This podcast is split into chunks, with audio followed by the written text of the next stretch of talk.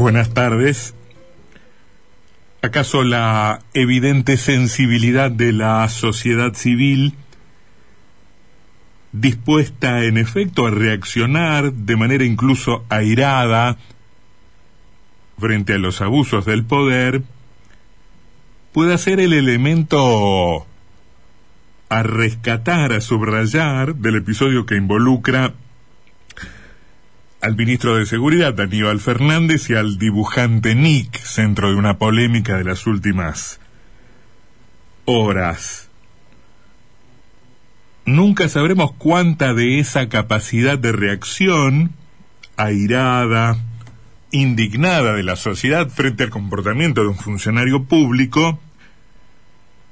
obedece a una respuesta muy legítima y muy sentida frente a un poder que contesta mal,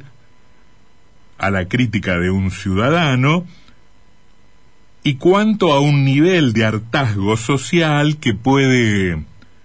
estar fundado, que puede encontrar sus raíces en otras razones, en otras motivaciones, por ejemplo, las siempre determinantes de orden económico. Lo material, lo hemos aprendido muchas veces en la Argentina, es clave incluso para generar reacciones en otros ámbitos, en, en los planos culturales, en los planos de la educación, en los planos de la moralidad pública, donde algunos desaguisados pueden ser perdonados si el bolsillo no está tan mal. Todos le cayeron encima al pobre Goyán, que dijo algo que es absolutamente cierto y que en todo caso nos coloca frente al espejo. La culpa no es necesariamente de Goyán, tal vez algo de nuestro comportamiento eh, justifique esas palabras tan pragmáticas por otro lado. Si algo de nuestras necesidades materiales están satisfechas, bueno, nos dejaremos sobornar y perdonaremos atropellos a las libertades y avances incluso contra la sociedad civil. Un dibujante es una crítica acertada, nada original por lo demás, y muy correcta.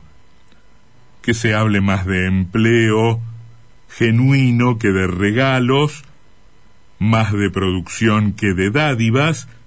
más de generación de riqueza que de concesión de prebendas. Muy bien, en este punto, los dichos del dibujante Nick son de un sentido común asombroso, de un sentido común extremo. Expresa los valores de una clase media insatisfecha, sin ser ni de lejos quien peor la pasa, la clase media advierte su caída, nota su descenso, em, eh, verifica que se está yendo para abajo y se pone entonces de mal humor. Esa clase media comienza a mirar a los pobres más de cerca, y no porque los pobres hayan ascendido algunos peldaños, sino porque ella, la clase media, se está yendo para abajo y se aproxima a eso que en el fondo tanto detesta. A la crítica del sentido común,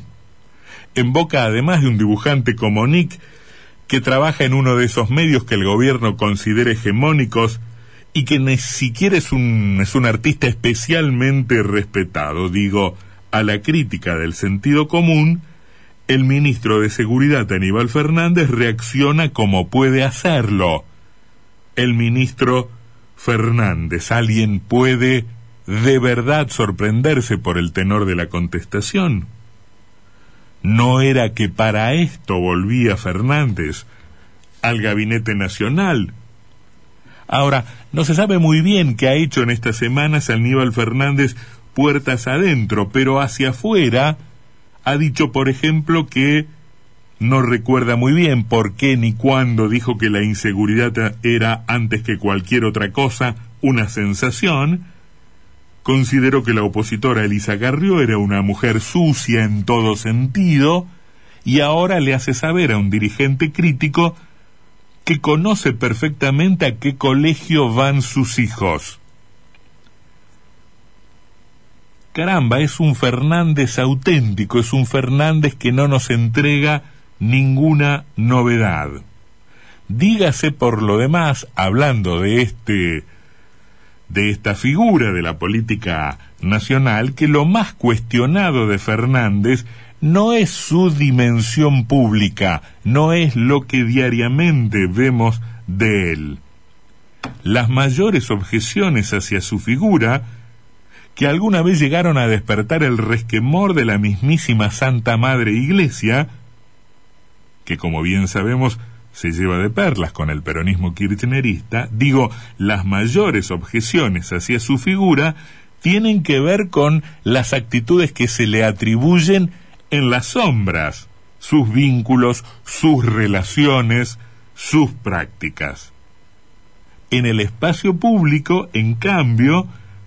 eh, público en el sentido de la publicidad de que goza, si uno está dispuesto a tolerar ciertas groserías, si uno considera incluso que la bravuconada oficial ante una crítica opositora o un reclamo es un riesgo que debe asumir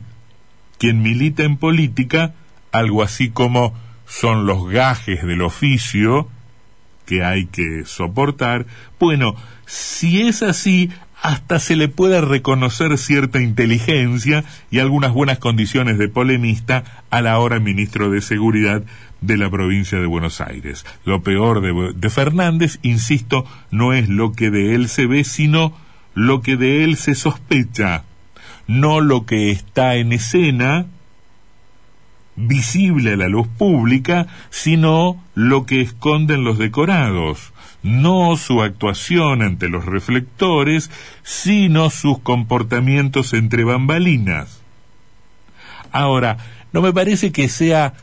este episodio en sí mismo de una de una magnitud que nos tenga ocupados 24 por 24. Em, a mí no me parece que sea particularmente de temer una declaración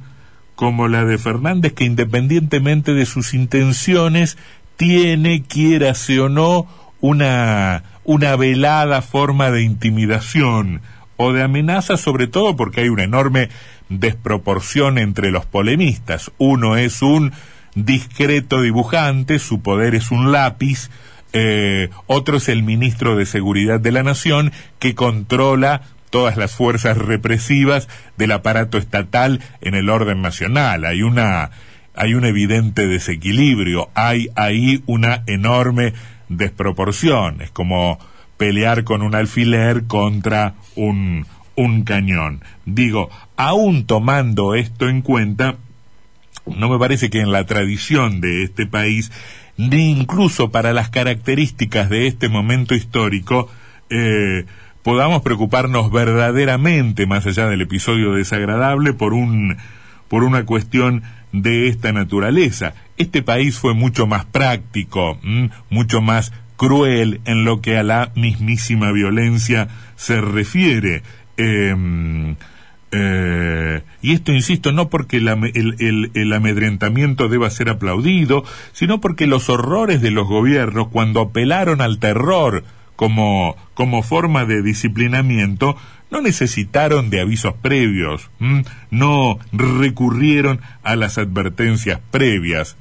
no advertía ni avisaba la mazorca en el siglo XIX, ni la AAA en el siglo XX, por mencionar tan solo un par de momentos de violencia estatal en la Argentina, este, que no son particularmente desagradables o ajenos a las simpatías peronistas. En esos momentos te daban tu merecido sin avisarte siquiera que eras merecedor de algo o que alguien consideraba que eras merecedor de alguna clase de represalia o correctivo, diría ahora el señor Cabandier. Creo sinceramente que aunque no puede dejar de verse el episodio como una intimidación, la referencia de Fernández a la escuela a la que concurren los hijos de Nick no fue estrictamente hablando una amenaza ni una intimidación. En todo caso, fue un mecanismo, dicho en un tono muy desagradable, fue un mecanismo de desautorización o de descalificación vos me estás hablando de los subsidios estatales,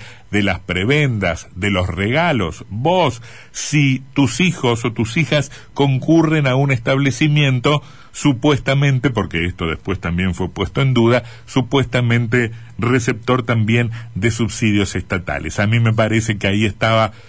el verdadero objetivo de las palabras de Fernández y no poner de manifiesto que cualquier ciudadano, dibujante o lo que fuera, está a tiro de represalia estatal por una opinión crítica hacia el gobierno. Se descalifica la crítica y se descalifica la crítica a dominen también. Se descalifica la crítica no por el sentido mismo de la crítica, sino por quien la formula, que no estaría en condiciones de formularla según el particular modo de entender las cosas del ministro Fernández. Esto no quiere decir que esté bien descalificar la crítica porque sí y que esté bien mucho menos descalificar la crítica por quien la hace. Em, el funcionario público está obligado a mm, responder las críticas y a responder por eh, sus acciones. Ocurre que mm, que en nuestra cultura política los Fernández funcionan, los Fernández generan un particular encanto. Eh, somos indiferentes a otras clases de a otras clases de inteligencias, más no a la inteligencia que polemiza eh, con, con cierta agudeza y con cierto nivel de virulencia que responde a nuestras más íntimas este, inclinaciones, que nos representa en nuestras fobias. El episodio no da para muchísimo más, más allá de eh, empeorarle un poco el currículum al ministro de Seguridad. Es un episodio que se limita a esto y que nos tiene de esto conservando en un país en el que ocurren muchísimas otras cosas. Es una nota adicional que se convierte en título de etapa en un cuadro de cosas sí más bien penoso, donde una crítica normalita efectivamente puede convertir a su autor en objeto de escarnio estatal y en merecedor de las diatribas de eh, algún ministro, probablemente el más lenguaraz de todos ellos. Muy propio, en última instancia, muy propio todo, en todo caso, de una política que se detiene mucho más en lo que se dice, mucho más en lo que se dice, que en lo que efectivamente pasa.